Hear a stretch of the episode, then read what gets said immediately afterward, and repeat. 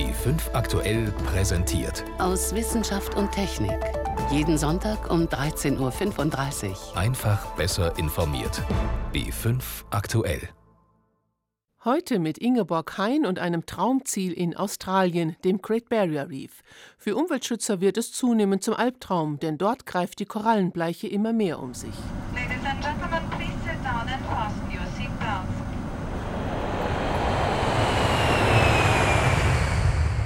Außerdem gehen wir in die Luft, vielleicht sogar bald mit Biokerosin. Wir berichten, wie weit hier die Forschung inzwischen ist. Und am Ende eine positive Nachricht aus China. Das Land ist erfolgreich beim Schutz der Pandabären. Das und mehr in unserem Wochenrückblick aus Wissenschaft und Technik. Es ist kein neues Problem, aber es spitzt sich zu. Die Korallenbleiche am Great Barrier Reef. Als Ursache gelten unter anderem steigende Wassertemperaturen, die dazu führen, dass Algen giftig werden. Und genau das ist fatal für die Korallen. Denn diese Nesseltiere leben mit ihnen in einer Symbiose zusammen. Wegen des Gifts stoßen sie die Algen ab. Die Folge, sie verlieren ihre schillernden Farben und sterben. It really was shocking to see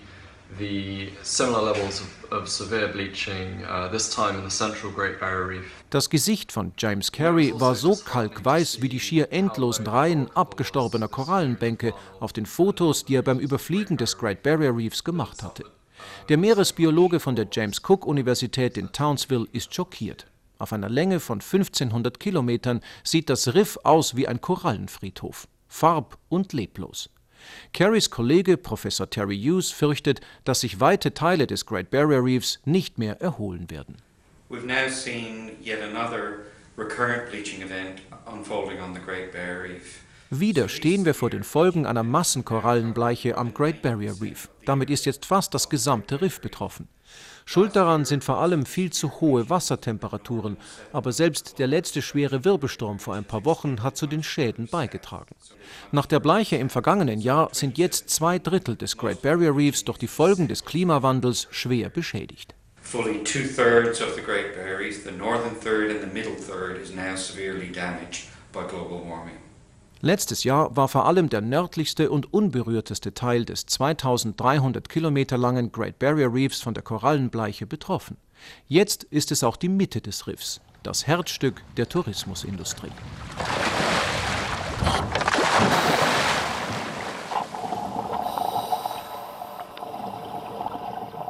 Abtauchen in ein Unterwasserparadies. Zweieinhalb Millionen Besucher geben jährlich viereinhalb Milliarden Euro aus, um das Riff zu erleben. Carl Mackenzie spricht für die 65.000 Queenslander, denen das Great Barrier Reef Arbeit gibt. Australien könne es sich nicht leisten, ein Weltnaturwunder und die größte Touristenattraktion des Landes zu verlieren. Schlimme Zeiten, brummt Cole, erforderten deshalb drastische Maßnahmen. The idea of looking at uh, refuge areas on the Great Barrier Reef. Let's get out there and uh, pump some cold water. Wir sollten überlegen, Schutzzonen am Riff uh, einzurichten, in denen wir kaltes Wasser von tief unten an die Oberfläche pumpen und die Korallenbänke so abkühlen. 2012. Suchen wir uns ein paar Riffe aus und erhalten sie als eine Art Meeresbank, um das Überleben der Korallen auch in Zukunft zu sichern. Pick a few reefs and save them, and we should be picking the reefs that can act as a uh, seed bank for us in the future. Das Ausdehnen des Meeresschutzgebietes oder weitere Maßnahmen zur Verbesserung der Wasserqualität haben bestenfalls kosmetische Wirkung. Am Riff ist das Wasser wärmer als die Luft, 31 Grad Durchschnittstemperatur, bis zu 4 Grad über Normal. Die Folge weltweiter Schadstoffemissionen, die das Meer aufheizen. Der australische Meeresbiologe Charlie Warren glaubt, solange die australische Regierung weiter auf schmutzigen Kohlestrom statt grünerer Alternativen setzt, solange Australien weiter Kohle in Rekordmengen exportiert, solange wird dem Great Barrier Reef das Wasser bis zum Hals stehen. We're doing this in a few decades, and there's going to be no adaptation in a few decades. They just get wiped out. Die Korallen passen sich nicht so schnell an diese rapide steigenden Temperaturen an. Deshalb sterben sie. Dafür ist nicht die Natur, dafür sind wir verantwortlich. Und es passiert in einem nie zuvor dagewesenen Tempo. They're not created by nature, they're created by us. And it's happening faster than it's ever happened before, ever. Meeresforscher Charlie Warren studiert das Great Barrier Reef seit 30 Jahren. Über 200 Korallenarten dort hat er benannt. Charlie kann sich nicht erinnern, das Riff jemals in einem schlechteren Zustand gesehen zu haben. Vier verheerende Korallenbleichen in 19 Jahren, die beiden letzten in direkt aufeinanderfolgenden Jahren. Charlie Warren sieht schwarz für die Farbenpracht des Great Barrier Reefs. Schlechte Aussichten für das Weltnaturerbe Great Barrier Reef, ein Beitrag von Andi Stummer. Bleiben wir beim Umweltschutz und dem Stichwort Flugzeugemissionen. Sie sind schlecht für das Weltklima. Keine Kleinigkeit bei rund 100.000 Flügen an einem einzigen Tag. Seit Jahren beschäftigen sich Forscher deshalb mit Biokerosin, zum Beispiel aus nachwachsenden Rohstoffen. Das hat gleich zwei Vorteile. Die Pflanzen binden klimaschädliches CO2 und sorgen beim Fliegen für weniger Abgase. Stefan Geier berichtet. Eine schmale Treppe führt zur Eingangstür. Vorsicht bitte. Drinnen im Cockpit der Falcon ist es eng. Die Falcon ist ein Forschungsflugzeug des Deutschen Zentrums für Luft- und Raumfahrt. Und sie ist der Arbeitsplatz von Stefan Grillenbeck, Testpilot. Seine heikle Aufgabe, er soll direkt in den Abgasstrahl von großen Passagierflugzeugen hineinfliegen. Die Herausforderung für Piloten, ja, man muss ein gutes räumliches Vorstellungsvermögen haben. Wo liegt der Abgasstrahl, wo sind die Randwirbel, wie vermischt sich das, damit man in diesem Bereich gefahrlos einfliegen kann. Es geht den Forschern um die Rußpartikel, die bei der Verbrennung im Triebwerk entstehen. Hans Schlager vom DLR-Institut für Physik der Atmosphäre bedient im hinteren Teil des Flugzeugs die Messinstrumente. Die Rußpartikel selber haben geringen Einfluss auf die Klimawirkung der Atmosphäre, sondern nur über die Bildung der Kondensstreifen. Denn um die Rußpartikel herum bilden sich in der Reiseflughöhe winzige Eiskristalle. Die sehen wir von der Erde aus als Kondensstreifen. Je nach den Bedingungen bleiben sie in Höhen von etwa 8 bis 12 Kilometern bis zu mehreren Stunden bestehen, bilden hohe Wolken. Und die haben eine enorme Klimawirkung. Sie halten die Energie der Sonne auf der Erde und tragen massiv zur Erderwärmung bei, genauso wie CO2. Die Forscher wollen daher testen, ob man die Kondensstreifen mit sogenannten Biotreibstoffen reduzieren kann. Markus Rapp vom DLR-Institut Physik der Atmosphäre in Oberpfaffenhofen. Biokraftstoffe sind Kraftstoffe, die aus äh, Pflanzen gewonnen werden. In dem Fall ölhaltige Samen, aus denen ein Öl gewonnen wird, was dann eben auch als Treibstoff eingesetzt werden kann. Und in diesem Biotreibstoff fehlen bestimmte chemische Verbindungen. Also müsste man die Rußpartikel bedeutend reduzieren können, wenn man statt Kerosin Biokraftstoff verbrennt. Das Biokerosin wurde zur Hälfte mit normalem Kerosin vermischt und dann in den Triebwerken üblicher Verkehrsflugzeuge verbrannt. Bei den Tests nähert sich das Forschungsflugzeug im Flug von hinten an und steckt eine Art Schnüffelnase in den Abgasstrahl. Die winzigen Teilchen, eine Million mal kleiner als ein menschliches Haar dick, werden in den Bauch des Flugzeugs geleitet. Dort werden sie mit einer ganzen Armada von Instrumenten aufbereitet, vermessen und gezählt. Hans Schlager überwacht die Messungen während des Flugs. Wir messen direkt in 30 Meter Abstand im Abgasstrahl mit sehr hohen Konzentrationen und lassen uns dann aber zurückfallen mit der Falcon und wollen auch gealterte Kondensstreifen messen, die ja dann schon verdünnt sind mit der Umgebungsluft. Und das heißt, das sind mehrere Größenordnungen, die wir überschreiten mit unseren Messsystemen. So vermessen Forscher und Pilot die Abgase der Biotreibstoffe über viele Kilometer hinweg. Die Bedingungen während der Flüge sind heikel. Es ist anstrengend, sehr anstrengend. Man kann das immer nur so ein, zwei Minuten nacheinander machen. Dann gehen wir wieder raus aus dem Strahl. Meistens immer nur so 15 bis 20 Sekunden wirklich drin. Da wurden auch Tüten gebraucht. Also es ist äh, sehr turbulent. Kann man nicht vergleichen mit dem normalen Linienflug, wie man so kennt. Inzwischen sind die Daten ausgewertet mit klarem Ergebnis, sagt Markus Rapp vom Deutschen Zentrum für Luft- und Raumfahrt. Die Ergebnisse zeigen sehr schön, dass die Biotreibstoffe sehr viel weniger Rußemissionen erzeugen, als das bei herkömmlichen Kerosin der Fall ist. Mischt man 50 Prozent Biotreibstoff unter das normale Kerosin, dann erzeugt die Verbrennung bis zu 70 Prozent weniger Rußpartikel. Sprich, man könnte die Bildung der Kondensstreifen mit Biokerosin wesentlich verringern. Allerdings noch liegt die Betonung auf könnte. Denn obwohl weltweit Forschergruppen daran arbeiten, Biokerosin in großem Stil herzustellen, aus Samen, aus Algen und anderen Pflanzen, die erzeugten Mengen sind noch verschwindend gering. Und 190 Millionen Tonnen Kerosin verbrennt die Menschheit momentan fürs Fliegen jedes Jahr. Diese Mengen zu erzeugen ist auf absehbare Zeit unmöglich. Die Ergebnisse der Abgasmessungen aber zeigen, es lohnt sich weiter mit aller Kraft daran zu arbeiten. Es kann also noch dauern, bis wir mit Algenkraftstoff und Co. abheben. Sie hören B5 am Sonntag aus Wissenschaft und Technik im Studio Ingeborg Hein. Fast jeder zweite Erwachsene in Deutschland hat Probleme mit dem Zahnfleisch. Krankmachende Bakterien nisten sich ein. Die Folge sind Entzündungen, im schlimmsten Fall droht Zahnausfall. Aber so weit muss es nicht kommen. Es gibt zahlreiche Behandlungsmöglichkeiten, aber die sind aufwendig und teuer. Das IQWIC, das Institut für Qualität und Wirtschaftlichkeit im Gesundheitswesen, hat sie jetzt unter die Lupe genommen. Anna Küch. Die Zahnärzte sind empört. Tagtäglich haben sie in ihren Praxen mit Parodontitis, also Zahnfleischerkrankung, zu tun. Sie untersuchen das Zahnfleisch und reinigen die Wurzeloberflächen. Oft reicht das nicht. Sie müssen chirurgisch eingreifen und die sogenannten Zahnfleischtaschen aufschneiden und dann jahrelang Nachsorge betreiben. Und jetzt heißt es, kaum eine dieser Therapien soll einen Nutzen für den Patienten haben. Christoph Dörfer, Präsident der Deutschen Gesellschaft für Parodontologie. Ja, also es ist IQWIC formuliert, dass es in den meisten der geprüften Therapieverfahren keinen Anhaltspunkt für einen höheren Nutzen oder Schaden gab. Ja, das ist die Formulierung. Und diese Beurteilung beruht auf einem extrem strikten Reglement, das das IQWIC fährt, wenn es darum geht, welche Studien in die Bewertung eingeschlossen werden oder nicht. Konkret hat das Institut alle verfügbaren Studien zur Parodontitis gesammelt. Das waren weltweit über 7000. Doch nur 35 Studien kamen für das IQWIC in Frage. Bereichsleiter für Nutzenbewertung Philipp Scheibler. Also wir sind ja gesetzlich dazu beauftragt, den kausal nachweisbaren Nutzen dieser Therapien, dieser Interventionen zu bewerten. Und um diese Kausalität, also den Zusammenhang zwischen der Anwendung einer Therapie und einem Effekt und, oder einem Nutzen der Patienten sich niederschlägt, messen zu können, bedarf es eines ganz bestimmten Studientyps, eines ganz bestimmten Studiendesigns. Das sind diese sogenannten vergleichenden Interventionsstudien, randomisierte, kontrollierte klinische Studien. In dieser Art Studie werden die Teilnehmer nach einem Zufallsverfahren in zwei Gruppen geteilt. Die eine Gruppe erhält die neue Therapie, die andere Gruppe nicht.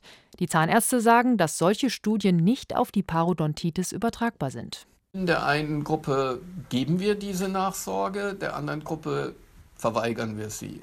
Und dann sollte man nach mehreren Jahren gucken, ob in der einen Gruppe mehr Zähne verloren gegangen sind als in der anderen. Und das Ganze sollten wir noch verblinden. Das heißt also, weder der Patient noch der Behandler sollte wissen, ob er eine Nachsorge bekommt. Beim Behandler kann man das noch hinkriegen, aber beim Patienten kann man das halt nicht hinkriegen. Und das sind solche Dinge, die schon fast ins Absurde gehen, weil sie in der Realität einfach nicht umsetzbar sind. Unbestritten ist, dass eine gute Zahnpflege der Parodontitis wirksam vorbeugt. Wer regelmäßig die Zähne putzt und auch die Zwischenräume reinigt, mit Zahnseide oder speziellen Bürsten, hat weniger Probleme mit schädlichen Belägen. Wer schon an Parodontitis leidet, kann durch spezielle Mundhygieneschulungen die Beschwerden zurückdrängen. Das bestätigt auch die Analyse des EQUIC.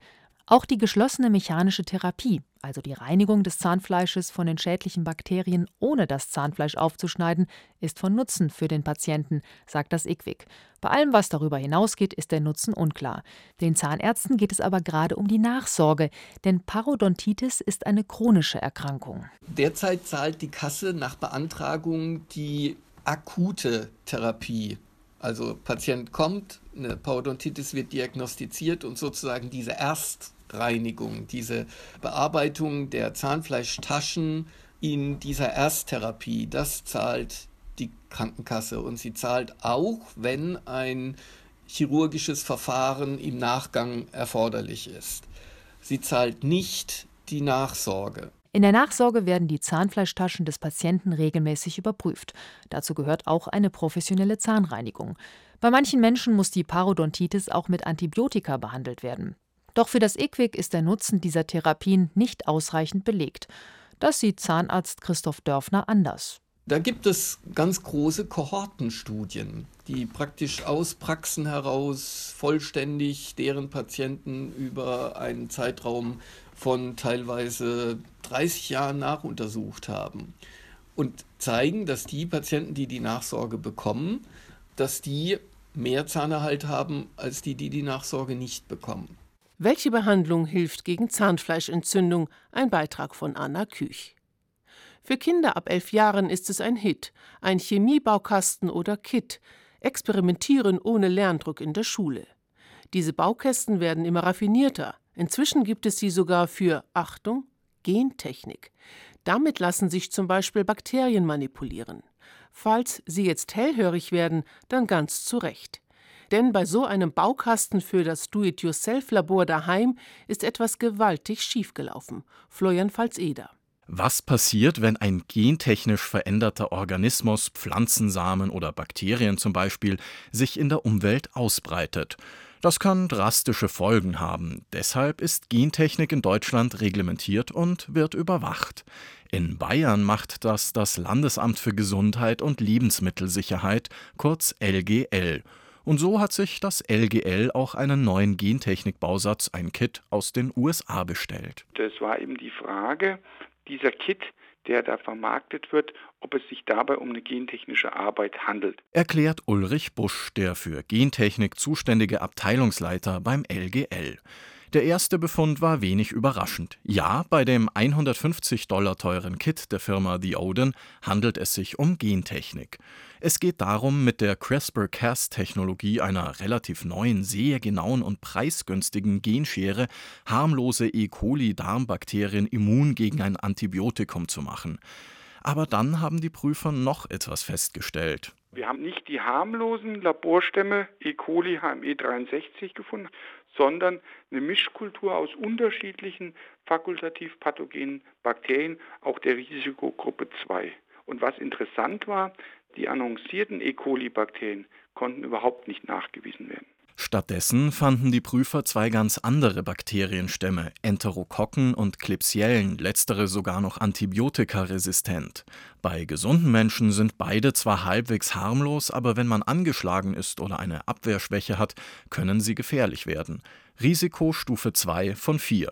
Die Herstellerfirma The Odin dementiert. Auf Anfrage einer Zeitung hieß es, eine externe Laboruntersuchung hätte bestätigt, die versandten Bakterien seien E. coli gewesen. Nur das LGL hat nicht nur in einem, sondern gleich in zwei unabhängig voneinander bestellten Kits keine Kolibakterien, sondern die potenziellen Krankheitserreger gefunden. Das Fazit der Behörde und von Ulrich Busch. So wie dieser Kit hier verkauft wird, geht es gar nicht. Aber selbst wenn das Kit sauber wäre, im Keller aufbauen und daheim damit experimentieren, darf ich das in Deutschland? Nein, nein, nein, nein. Sie brauchen eben die gentechnische Anlage oder Sie brauchen da entsprechendes Equipment und deswegen darf man es eben nicht zu Hause machen. Dahinter steckt das Gentechnikgesetz und das ist die zweite Geschichte, die bei dem Do-it-yourself Gentechnik-Kit offensichtlich wird. Die Firma The Odin wirbt eigentlich damit, dass sie für Privatleute, die selber gerne basteln, sogenannte Biohacker, verkauft. Einer von ihnen ist Rüdiger Trojok, Biologe und am Karlsruher Institut für Technologie angestellt. Er sagt, The Odin ist eine der wenigen oder eigentlich fast die einzige Firma, die zu wirklich extrem geringen Preisen Kleinstmengen für Experimente rausgibt. Damit haben wir ziemlich Alleinstellungsmerkmal gehabt bisher. Und da haben sich sicherlich einige Leute so ein Kit gekauft, weil es eben so zugänglich ist. Man kriegt halt solche Sachen für ein paar wenige Euro schon. Also es ist eine Art 1-Euro-Shop für Biobastler. Das ist zumindest die Idee. Sagt Sascha Karberg, Wissenschaftsjournalist und wie Trojok ein Biohacker. Findet in der Realität in Deutschland praktisch kaum statt, weil die wenigen Biohacker, die es in Deutschland überhaupt gibt, das meistens dann doch in Universitätssettings machen oder eben in irgendwelchen Gemeinschaftslabors. Denn auch für einfache Gentechnikversuche braucht man in Deutschland ein spezielles Labor. Das ist bei der geringsten Gefahrenstufe nicht so schwierig, manche Schulen haben so ein Labor, nur eben keine Privatleute im Keller. Und das ist auch gut so. Florian Pfalz-Eder über Krankheitserreger im Biobaukasten. Es war eine originelle Idee, mal kein wertvolles Porzellan oder andere Devotionalien für hohe Staatsgäste. 2015 schenkte China dem niederländischen Königspaar zwei Panda-Bären und seit dieser Woche sind die beiden in ihrer neuen Heimat. Kein anderes Tier wird in China so verehrt wie die großen schwarz-weißen Bären. Sie sind ein Nationalheiligtum, waren aber kurz vor dem Aussterben. Aber das ist Vergangenheit. Die Chinesen haben mit Erfolg in die Forschung und den Tierschutz für die Bären investiert. Steffen Wurzel Nach Abschluss der wichtigsten Verhaltenstests haben wir auch Blut entnommen und die Ergebnisse zeigen, dass alle biochemischen Werte in Ordnung sind. Kein Grund zur Sorge, keine Parasiten. Unsere Bao Bao ist gesund und glücklich. Bei dem, was Wei Rongping hier beschreibt, könnte man meinen, es gehe um eine Astronautin, die gerade ein paar Wochen auf dem Mond oder dem Mars verbracht hat und jetzt erst einmal in Quarantäne muss. Jedoch beschreibt der Experte vom Panda-Forschungszentrum in Chengdu ganz einfach den Gesundheitszustand der in den USA geborenen Panda-Bärin namens Bao Bao. Sie wurde vor kurzem aus dem Zoo von Washington, D.C. nach China ausgeflogen. Touristen drängeln sich um eines der Gehege im staatlichen Panda-Forschungszentrum in Chengdu, der Hauptstadt der Provinz Sichuan. Auch wenn das Zentrum mit seinen Panda-Gehegen eine der Touristenattraktionen Westchinas ist, sie ist auch ein Symbol für die professionelle Panda-Forschung in China. Mit großem Engagement versuchen Biologen landesweit, die Population der gefährdeten Tierart zu sichern und auszubauen. Es ist ein hartes Stück Arbeit, denn Panda-Bären sind von Natur aus sehr empfindlich. Die Neugeborenen wiegen bei Geburt nur etwa 500 Gramm, sagt Liu Chunxiu, Panda-Beauftragter des Shanghaier Zoos.